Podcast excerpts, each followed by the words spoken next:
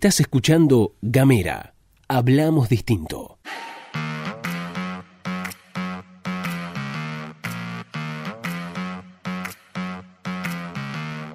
Hola, hola, hola, hola, hola, hola, ¿qué tal? Buenos días, buenas tardes, buenas noches. Estás escuchando La Pastilla de Gamera, este micro informativo que distribuimos de lunes a viernes. Mi nombre es Luz Escarpati como es habitual, me acompaña Gastón Lodos en esta edición especial con barbijo. Muy buenos días a todos, a todas, a todos quienes están escuchando. Igualmente les comentamos que en, este, esta ocasión nos vamos a sacar los barbijos, pero a partir de ahora, ya más adelante lo vamos a comentar. Bueno, va a haber que usarlo, gente. Bienvenidos, bienvenidas, bienvenidas a la pastilla de Gamera. Como les decimos todas las mañanas, les contamos que pueden mandarnos un mensaje de WhatsApp al más 549-2901-50-2990. También nos pueden encontrar a través de las redes sociales, en Twitter, en Facebook y en Instagram. Nos van a encontrar como arroba gameratdf. Estamos en www.gamera.com.ar y estamos en Spotify. Nos pueden buscar como Gamera Podcast. Antes de comenzar por el repaso de las noticias nacionales y provinciales, tenemos algunos anuncios para hacer. Así es, se viene otro Gamera en casa. Se viene otro Gamera en casa, señoras y señores. Queremos contarles que estamos preparando para esta semana la segunda edición de Gamera TV, la segunda transmisión de Gamera TV, lo que será el segundo programa de Gamera en casa. Todavía no les vamos a decir ni día ni horario porque nos gusta jugar al misterio. Sí va a haber una consigna, como hicimos la vez pasada, aproximadamente una hora, una horita y pico estaremos al aire por Facebook y por YouTube por Gamera TV. Más adelante, como siempre, se irán enterando de las diferentes especificidades. Pero como siempre, obviamente, la comunidad de Gamera es parte activa de Gamera TV, así que podrán participar también.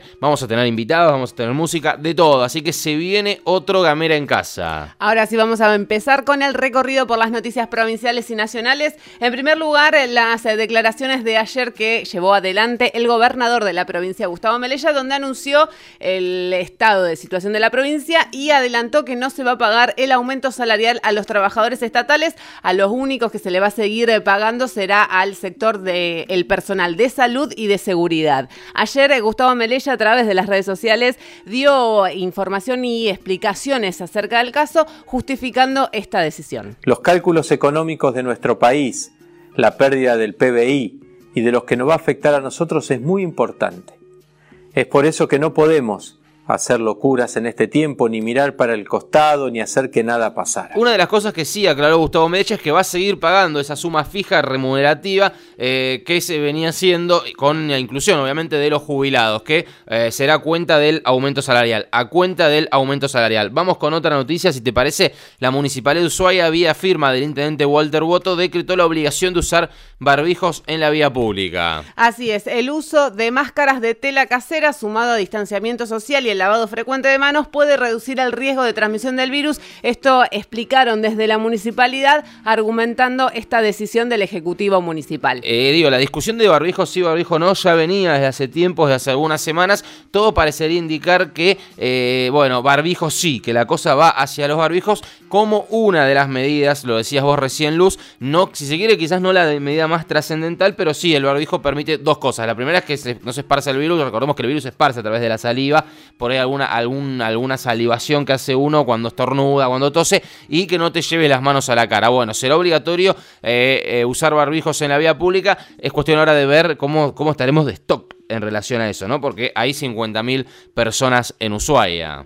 Una de las cosas que aclararon es que no es necesario el barbijo quirúrgico, ese barbijo que es destinado al personal de la salud y que para las personas que anden en la vía pública podrán usar algo como un tapaboca. La Cámara de Comercio de Ushuaia solicitó medidas económicas al gobierno provincial. ¿Qué significa esto? Estamos hablando de otra noticia, obviamente, ¿no? ¿Qué significa esto? Que a través del BTF se habla de créditos blandos con tasa subsidiada de 12% y 6 meses de gracia para el pago de sueldo, alquileres y cobertura de cheques diferidos, ¿sí? Y obviamente la postergación de los vencimientos de las cuotas de créditos este, otorgados por el Banco de la Provincia. Esto fue pedido por la Cámara de Comercio de Ushuaia. Había habido algunos anuncios en relación a esto hace un tiempo, no sé si ustedes recordarán, el famoso paquete de medidas económicas por parte de Gustavo Merella. En este caso renueva el pedido de la Cámara de Comercio. Así es, vale la pena eh, hablar acerca de los diferentes paquetes de medidas. Hay una discusión vigente que tiene que ver con qué pasa con la economía mientras que atravesamos el coronavirus, porque hay un parate total de la economía fruto de que estamos todos guardados en nuestra casa y lo que no sucede es que no hay consumo. En relación con esto, es muy interesante hay una nota publicada en el New York Times que busca explicar de alguna manera las limitaciones con las que cuenta el Estado para poder llevar adelante planes de reactivación productiva, teniendo en cuenta este parate económico. Sí, hay, hay fórmulas que se van aplicando. Lo, que plantea la nota es muy, muy interesante. La nota está la recomendamos ampliamente. Está en el New York Times en español para aquellos que por ahí no se llevan tan bien con el inglés. Y el nombre es La crisis global de salud aventaja a los líderes políticos. Básicamente lo que plantea es la limitación por parte de los estados a la hora de implementar estas herramientas. ¿Sí? ¿Qué es lo que se dice? Que en lo tradicional, en la tradición, lo que se, por lo menos los grandes estados, la Unión Europea, Estados Unidos y algunos que otros por ahí dando vueltas, se trata de apuntar desde la, inyección de dinero, pero hacia los sectores más, este, más, potentados, digamos, ¿no? Los que, de alguna manera, las industrias, las familias más ricas, los que, digamos, generan la oferta, ¿sí? Eh, por otra parte, lo que plantea la nota son la acción de los bancos, los bancos centrales, y lo que se dice es que eh, la, herramienta que tienen más a mano, y esto se vio en la última reunión del G7,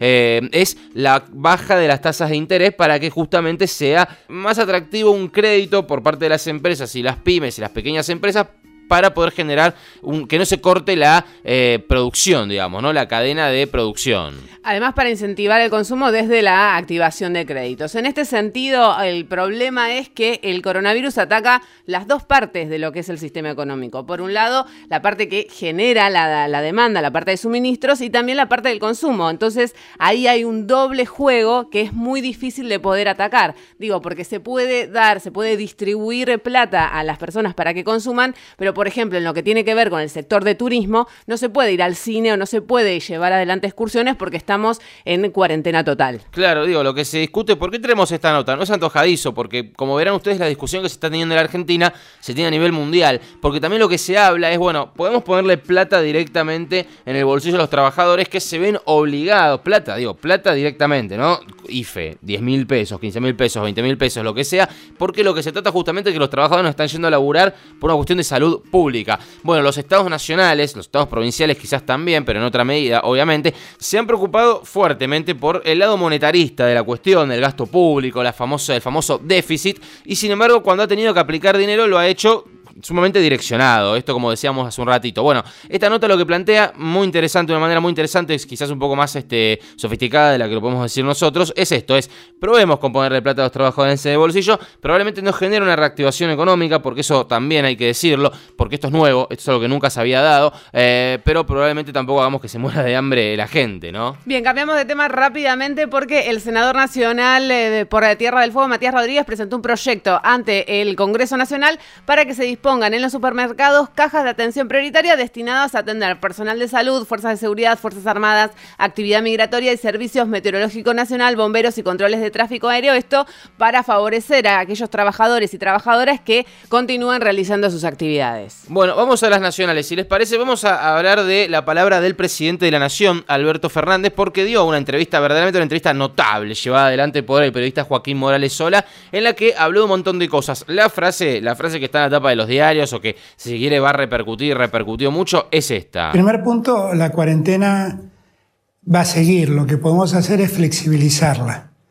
Pero nosotros hicimos un enorme esfuerzo y no podemos perder el esfuerzo que hemos hecho.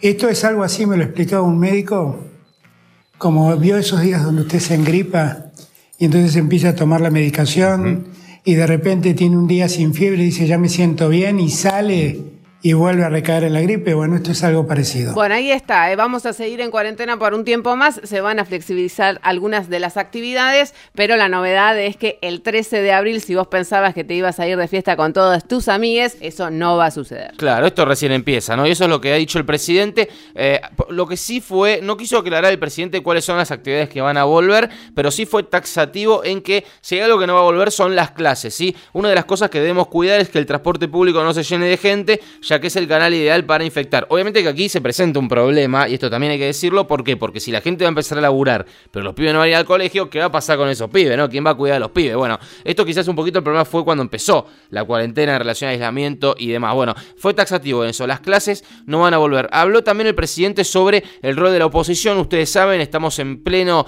pleno paradigma de discusión en relación a cómo se posicionan las fuerzas políticas en relación a lo que está pasando, y, y diferenció a Alberto Fernández la oposición. Por un lado, valoró a algunos gobernadores, a algunos intendentes de la UCR, de distintos sectores del PRO, este, con los que dice que, que, que colaboran, que ayudan y que se suman al trabajo conjunto. Pero fue, pero fue terrible, contundente contra otro sector de la oposición. Así es. Una de las cosas que destacó fue, bueno, todos sabemos quién es el jefe de los trolls. ¿De quién estaría hablando? Pero claramente de Marcos Peña. Se lo digo yo con nombre y apellido porque Alberto Fernández es un señor que no lo va a hacer, pero yo no. Eh, ¿Qué dijo? Una cosa es gobernar y otra cosa es tirar piedras. Eh, en relación a eso, eh, lo dijo en relación a Twitter, ¿no? El micromundo Twitter, porque también habló de los cacerolazos, que como no sé si ustedes sabrán, ha habido cacerolazos en alrededor del país. bueno, eso sí, no dijo nada, dijo esto es democracia, yo no me la banco. No pienso igual que ustedes, no pido que piensen igual que yo, pero si quieren expresar así, que lo hagan. A ver, habló también sobre el quilombo que estuvo habiendo en estos días, que es la compra de productos alimenticios con sobreprecio. Sí, ayer se conocía a través de los medios nacionales que desde el Ministerio de Desarrollo Social se había llevado adelante una compra en donde los insumos que se habían comprado, los alimentos que se habían comprado estaban muy por arriba, el precio estaba muy por arriba de los precios fijados por el propio Estado Nacional. Acá no hubo corrupción, destacó Alberto Fernández en esta misma nota con eh, Joaquín Morales Solá. Lo que hay es un, hay proveedores que están vendiendo productos a determinados precios que nosotros queremos que bajen y en el medio de la emergencia tenemos que cubrir una demanda que es inédita en la Argentina. Además dijo, no vamos a permitir que los eh, supermercados y, la, y los, este, la industria de los alimentos intente fijarle los precios al Estado. Nadie se le va a plantar al Estado, dijo, nadie se le puede plantar al Estado y, lo importante de esto, porque más allá de las declaraciones hay que ver qué es lo que pasa, porque una cosa son las declaraciones, otra cosa son las acciones,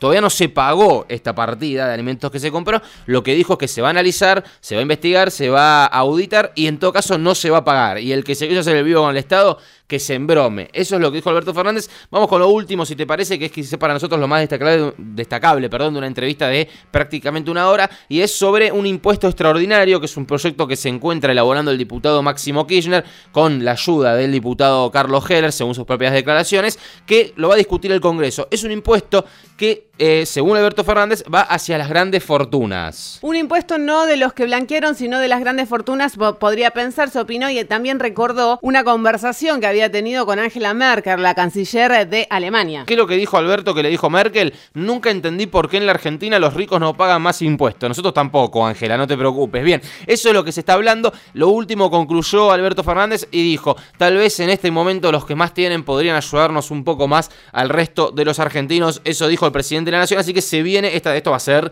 esto va a ser un fuego, ¿sí? Cuando se discuta, porque obviamente los sectores de poder no estarán muy contentos, quizás sorprendan, quizás lo estén y sería un golazo, pero en definitiva se va a discutir un impuesto excepcional, esto hay que decirlo, excepcional a las riquezas. Eh, lo, en su momento lo quisieron direccionar, termino con esto, hacia los que blanquearon los capitales. Se habló, le, le, dijo el periodista Joaquín Morales Solaya en la entrevista al presidente, esto podría ser inconstitucional, y Alberto, ni lento ni perezoso, dijo, ojo Joaquín, no hablamos solo de los que blanquearon, sino de la, de la fortuna de las personas que tienen más dinero. Así que se viene una discusión fuerte e interesante en la Argentina. Toma para vos, Paolo. Ahora sí nos vamos, nos despedimos. Estuviste escuchando todo esto acá en Gamera.